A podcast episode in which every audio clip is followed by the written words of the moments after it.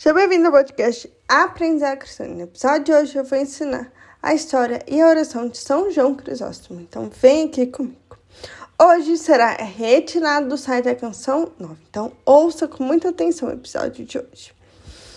São João Crisóstomo nasceu por volta do ano 349 em Antioquia, na Síria, Ásia Menor, procedente de uma família muito rica. Assim, considerada pela sociedade e pelo Estado. Seus pais eram comandantes de tropas imperiais no Oriente, um cargo que cedo causou sua morte. Sua mãe, Antusa, piedosa e caritosa, agora santa, providenciou para o filho ser educado pelos maiores mestres do seu tempo, tanto científicos quanto religiosos, não prejudicando sua formação. Desde criança, São João Crisóstomo foi um campeão da palavra. O famoso reitor Libono, seu professor, que via no jovem seu sucessor natural. No entanto, ficou desapontado quando ele, aquele estudante hum, promissor, preferiu o fancinismo da fé ao da retórica. Se os cristãos não me o tivesse roubado, exclamou. Na verdade, João foi roubado pela atração que nutria pelas palavras sagradas, que estudava com atenção no círculo de amizades de Dioro, futuro bispo de Tarso. Precisamente, Paulo, São Paulo foi um dos seus favoritos, ao qual dedicou inúmeros pensamentos escritos. O bispo Fabiano ordenou sacerdote, mas desde o período de diaconato, João demonstrava claramente que a sua capacidade de falar das Escrituras ao povo era fora do comum. Antes dessa fase de vida, o jovem também fez a experiência emerítica, seis anos no deserto, dos quais os dois últimos em uma caverna. Essa experiência consolidou nele um caráter de sobriedade que reforçou ainda mais as suas palavras que abalavam por sua fraqueza. São João Crisóstomo pregava o amor concreto aos irmãos mais pobres, chamava a atenção dos monges para as obras de caridade e a se desapegarem do dinheiro. Exortava os leigos a evitar a teia de aranha da desafidão. Enfim, dava mais espaço ao espírito e menos à carne. João foi um moralista no sentido positivo do termo, em uma época em que extrair dos provérbios bíblicos normas de comportamento coerente com a vida de um batizado era bastante normal. Em 397, quando tinha 50 anos, deu a graça. É a grande mudança, São João Crisóstomo estava em Constantinopla para suceder o patriarca Nectário. Mudou sua função e teve maior visibilidade e proximidade da corte, mas que não mudou nada e foi João, aquele que combatia a corrupção, que lotava os palácios do poder bizantino, continuou fiel ao seu estilo. As pessoas o amavam por isso, diziam seus contemporâneos.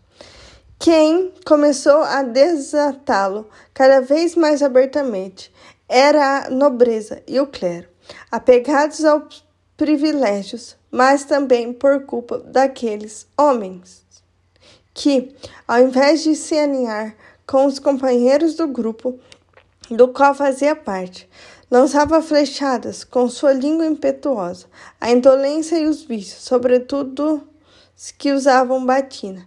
Eram seus alvos favoritos. As palavras seguiram os fatos. Muitos padres foram removidos por indignidade, inclusive o bispo de Éfeso. Para muitos, era exagero demais e contra um homem que, no fundo, era mais ingênuo que astuto. Começa a série de intrigas. O partido contra João foi liderado pelo patriarca de Alexandria, Teófilo, pela imperatriz Eudóxia, em sua ausência. Convocaram um sínodo que obrigou João ao exílio. Era o ano de 403.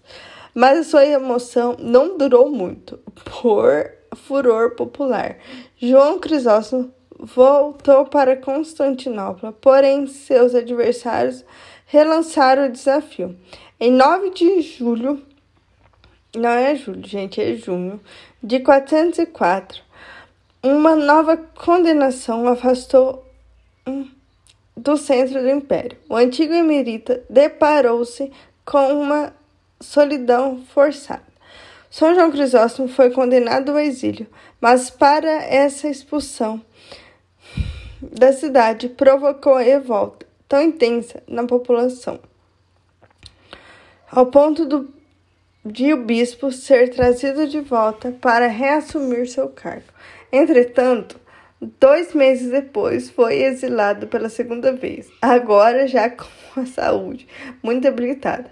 Ele não resistiu. João, Boca de Ouro, como foi apelidado mais tarde, faleceu em 407 em Comana, no ponto.